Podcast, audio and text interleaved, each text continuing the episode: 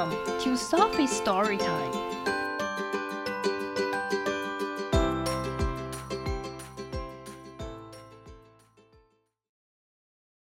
Today's story is The Music of Life by Louis Thomas. At night, when everyone else is asleep. 晚上，当其他人都睡了的时候，you can be sure that an artist, someone, somewhere is awake. 你可以确定的是，有位艺术家正在醒着。某个人，某个地方。Artists love to create at night. 艺术家喜欢在晚上创作。Lenny is an artist. Lenny 是一位艺术家。He's a music composer. 他是一位音乐作曲家。 I'm going to write a symphony tonight. 今晚我要写一首交响曲。He said it to his cat, People. 他对他的猫 People 说。But he had been sitting on his desk for hours. 但是他已经在书桌前坐了好几个小时了。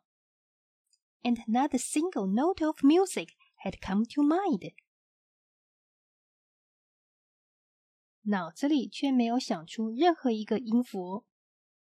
In front of Lenny，在 Lenny 面前，there was simply a blank page，只是一张白纸。He was starting to feel stuck。他开始感到思绪卡住了。When suddenly，突然，people gave him an idea。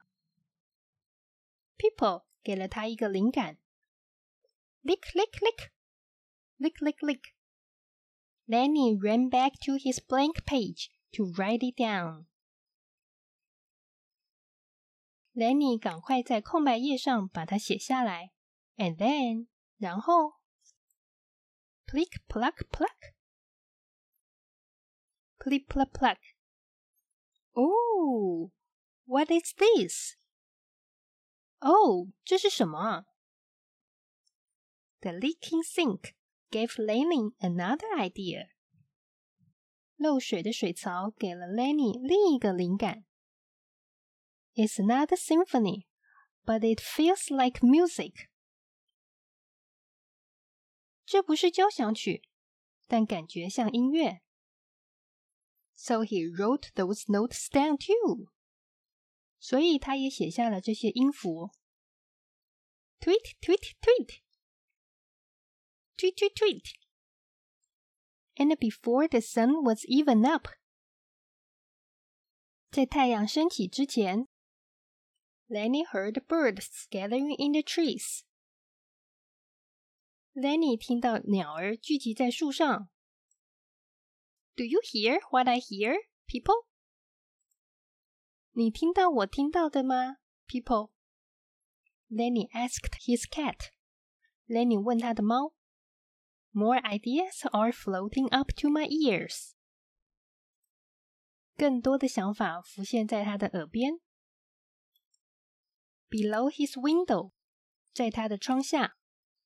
in the dark streets before dawn，在黎明来之前的黑黑的街道上 ，Lenny saw his neighbors begin to stir。Lenny 看到他的邻居们开始活动了。Miss Doinell was riding by on her bicycle。Doinell 小姐正骑着她的单车。The corner baker was rolling up shutters。在转角的烘焙师傅正卷起百叶窗，and just there，就在那个地方 ，a dog was barking，一只狗正在汪汪叫。It's not a symphony，这不是交响乐，but it feels like music，但是的感觉像音乐。Lenny told people as he wrote down those notes too。当他把这些音符也写下来的时候。Lenny 告诉 People，That's when，那是当，buzz buzz buzz， 蜜蜂嗡嗡叫。He heard another idea.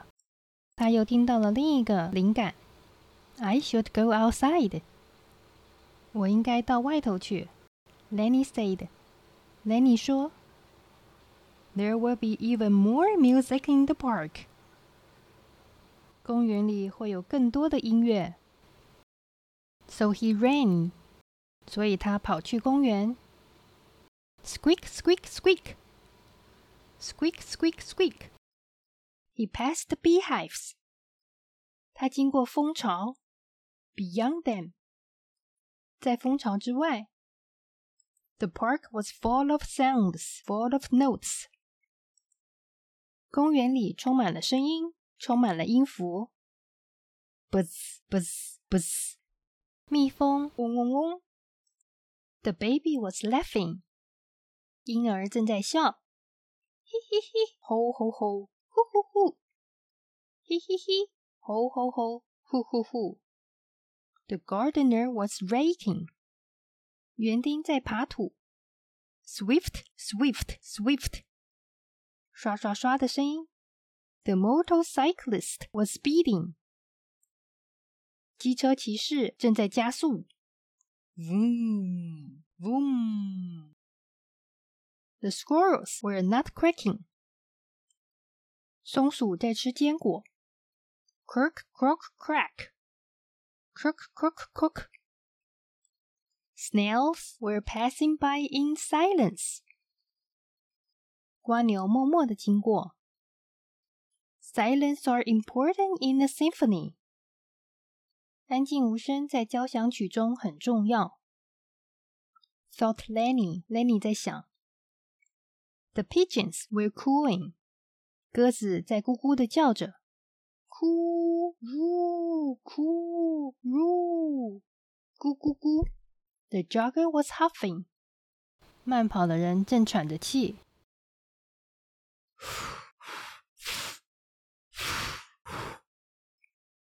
The ducks were cracking，鸭子正在叫着，quack quack quack，呱呱呱。 Oh yes，哦，真是太棒了，said Lenny。Lenny 说，Now this feels like a symphony。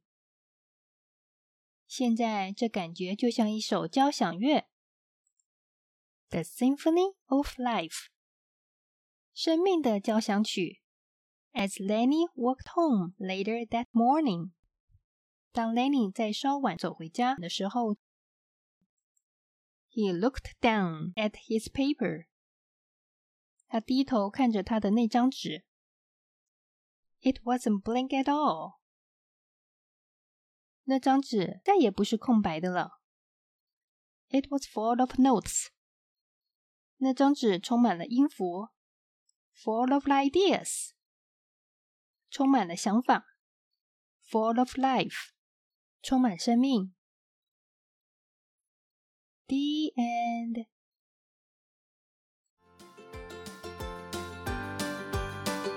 If you like the story, follow us and subscribe to our channel. Tell your friends too. Thank you and see you next time.